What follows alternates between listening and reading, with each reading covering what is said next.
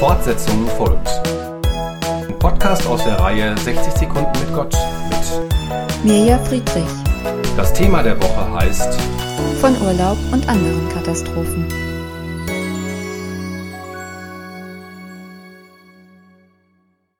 Der neue Plan war, mit dem schwedischen Zug in den Süden zu fahren, wo wir noch ein paar Tage zur Erholung mit meinen Eltern verbringen wollten. Nach zwei Nächten in Narvik fuhren wir mit dem Taxi etwa eine Stunde Richtung Schweden. Den ganzen Vormittag war ich angespannt. Klappt es, dass das Taxi uns über die Grenze zum Bahnhof fahren kann? Der Grenzübergang ging problemlos und meine Anspannung fiel langsam ab. Kurz nachdem der Zug losgefahren war, sah ich draußen einen Regenbogen am Himmel. Für mich ein absoluter Segensmoment und das Zeichen Gottes Zusage, es wird gut, ich sorge für euch. Diese Woche habe ich ein bisschen von dem erzählt, wie Gott uns begleitet hat. Es gab noch mehr abenteuerliche Segensmomente, die wir in diesem Urlaub erfahren haben.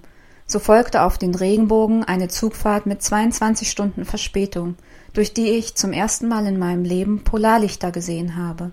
Und eine segensreiche Zeit mit meinen Eltern, die mit einem platten Autoreifen auf dem Weg zum Bahnhof unseren Urlaub bis zum letzten Tag irgendwie hat abenteuerlich sein lassen. Auch wenn wir uns die Zeit ganz anders vorgestellt hatten, so können wir doch sagen, Danke Gott, dass du in all den kleinen und großen Katastrophen mit dabei gewesen bist. Es ist schön, dich an unserer Seite zu haben.